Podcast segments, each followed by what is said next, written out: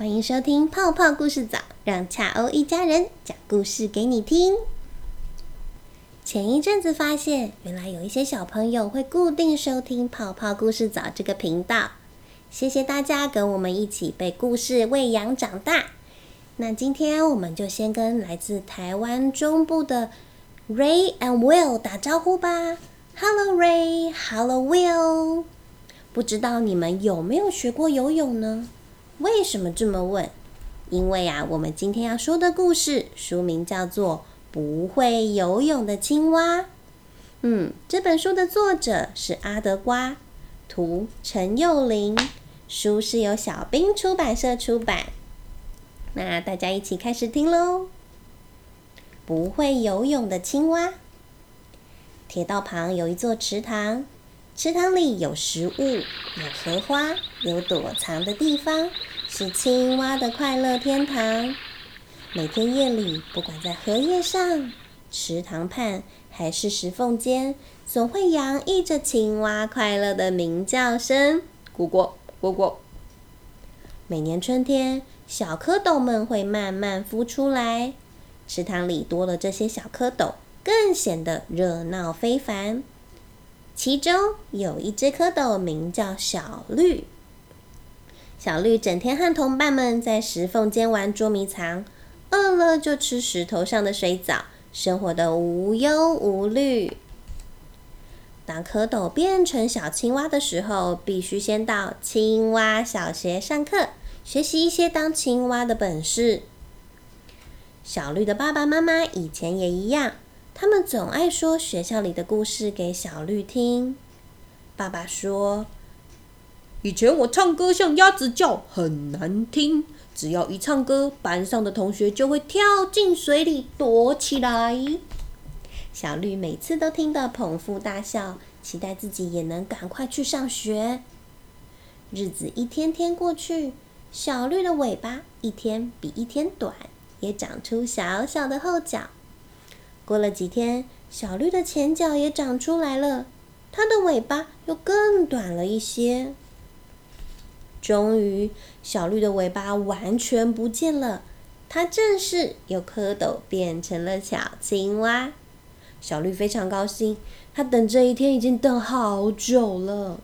然而，就在同一时间，小绿却 一口水呛到，差点淹死。怎么会这样？爸爸妈妈看了，连忙把小绿推到岸边休息。妈妈以为小绿的脚抽筋，心疼的揉揉它的脚，这才发现小绿的脚上居然没有蹼。难怪当它的尾巴一消失，就没办法游泳了。青蛙小学开学的那个晚上，所有的小青蛙都游泳去上课，只有小绿是用跳的。小绿提早半个小时出发，跳过一片又一片荷叶，比其他小青蛙多花了很多时间和力气，但是它还是最晚到学校。还好小绿生性乐观，不因为天生的残缺而自卑，反而加倍努力。在青蛙小学里，小绿的人缘特别好。上课的时候，大伙儿总是很有默契的，把离池塘边最近的荷叶留给小绿。池塘畔的铁道，每天晚上都有火车经过，咕隆咕隆，咕隆咕隆。火车只要一接近，铁道就会不停的震动，像地震一样，把小青蛙们全都吓得跳进池塘躲起来。只有小绿老心哉哉，依然安稳的坐在荷叶上。其实小绿不是特别勇敢，只是它不会游泳，不敢贸然跳进水里嘛。青蛙小学里负责上课的老师是最有学问的青蛙老爹。第一堂课，老爹就教大家判断什么东西可以吃，什么是敌人。老爹说。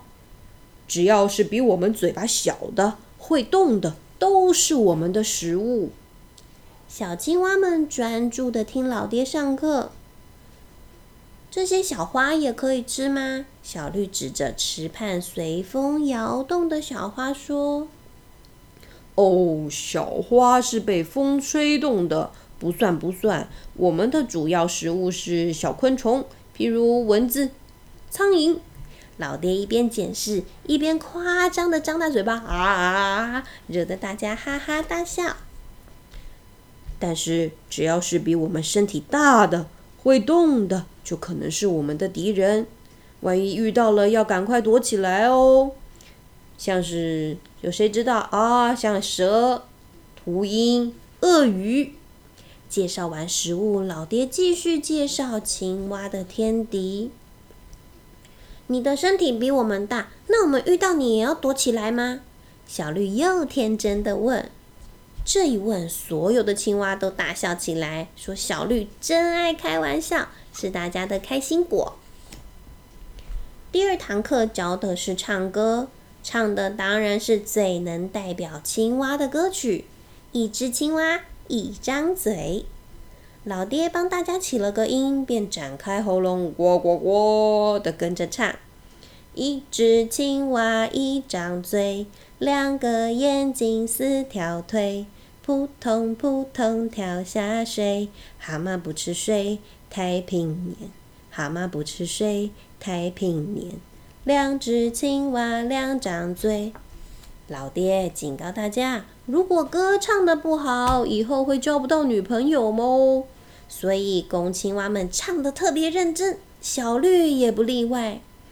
大家从一只青蛙一张嘴开始，一直唱到十只青蛙十张嘴，越唱越开心，直到老爹捂着耳朵说：“够够了，够了！呃，月亮快被你们吓得掉下来了。”大家还不肯罢休。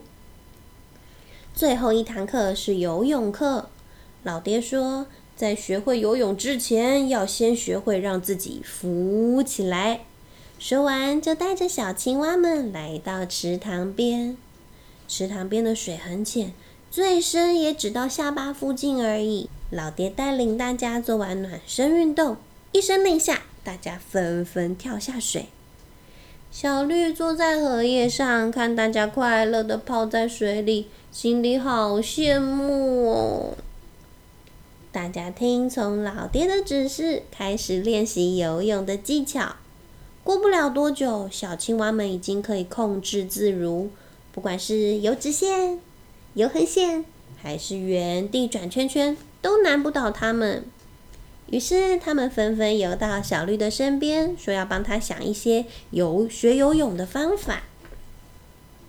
嗯，哎，你你可以改游狗爬式啊！小健提议。喂，我是青蛙呢，当然要游蛙式，不可以有狗爬式啊！小绿义正辞严的拒绝。第一个建议很快就被排除掉。哦，你你可以吃胖一点，把体积变大，这样比较容易浮起来。呃，不对不对，你应该是要少吃一点，体重变轻才容易浮起来。到底应该吃胖一点还是变瘦一点？大家讨论了很久都没有结论。这时小健又说：“哎，对了，你可以装死啊！我爷爷死掉的时候就自己浮起来了呢。”小健居然想出这种馊主意，实在太夸张了，马上被大家臭骂一顿。你在说什么啊？想着想着。一根小树枝飘过来，给大家灵感。他们想运用树枝的浮力帮小绿学游泳，就像浮板一样。可是如果树枝太小，小绿就浮不起来。改用大树枝，又会撞到池塘里的荷花，或者被荷叶拦下来，还是行不通。忽然，天上飘来一颗气球，刚刚好落在池塘里。大家好奇的围上前，七嘴八舌的讨论起来。小绿看着气球，灵光一现，说：“球里有空气，所以会浮起来。如果我在肚子里装满空气，应该也可以浮起来吧？有道理耶！”大家都赞成。小绿是张大嘴巴，拼命吸气，一口，两口。小绿的肚子渐渐大了起来，七口、八口，小绿的肚子越来越大，越来越大。嗯，够了啦，够了啦！你的肚皮快要破掉了！旁边的青蛙们紧张的叫喊着。小绿听见，摸摸自己的肚皮，满意的笑起来。你们快让开，我要跳水喽！他兴奋的喊着，大家赶紧让出一个圈圈。咚一声，小绿说跳就跳。哇，小绿真的浮起来，可是它白白的肚皮在上，身体在下，真像只嗯死掉的青蛙。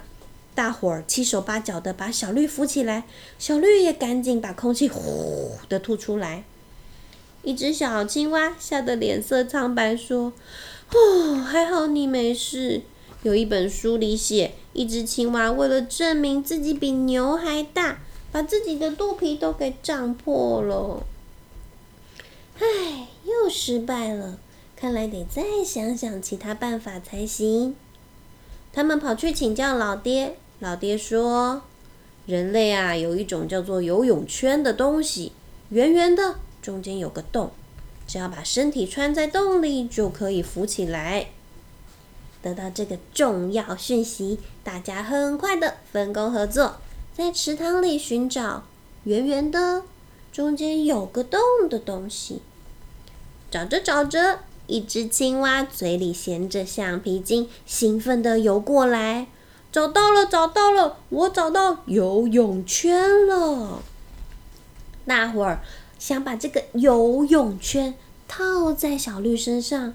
不过，这个游泳圈的洞比小绿的身体还要小。为了成功，他们合力的撑开橡皮筋，把小绿塞进去。结果，小绿不但没有学会游泳，还差点喘不过气，在身上被勒出一条红红的伤痕。失败了这么多次，大家都有一点失望了。小绿却不气馁，他说：“没关系，如果真的学不会，我就可以当世界上唯一不会游泳的青蛙，也很特别呀。”小绿的乐观让大家更想帮助他，他们决定再去请教老爹。老爹说：“只要大家同心协力，一定可以克服所有的困难。现在的失败啊，不代表永远会失败。”大家要坚持下去，绝对不可以放弃哦！老爹的鼓励振奋了小青蛙们，他们相信，只要继续努力，一定可以帮小绿学会游泳的。回到池畔，小绿提出新的请求：“嗯，你们可以从下面帮我顶着肚子吗？这样我至少可以练习在水面上划水。”于是大家轮流潜到水里。顶着小绿的肚子，让它练习。刚开始啊，小绿被顶得很痒，哎呦哎呦，手脚乱挥，还忍不住哈哈笑。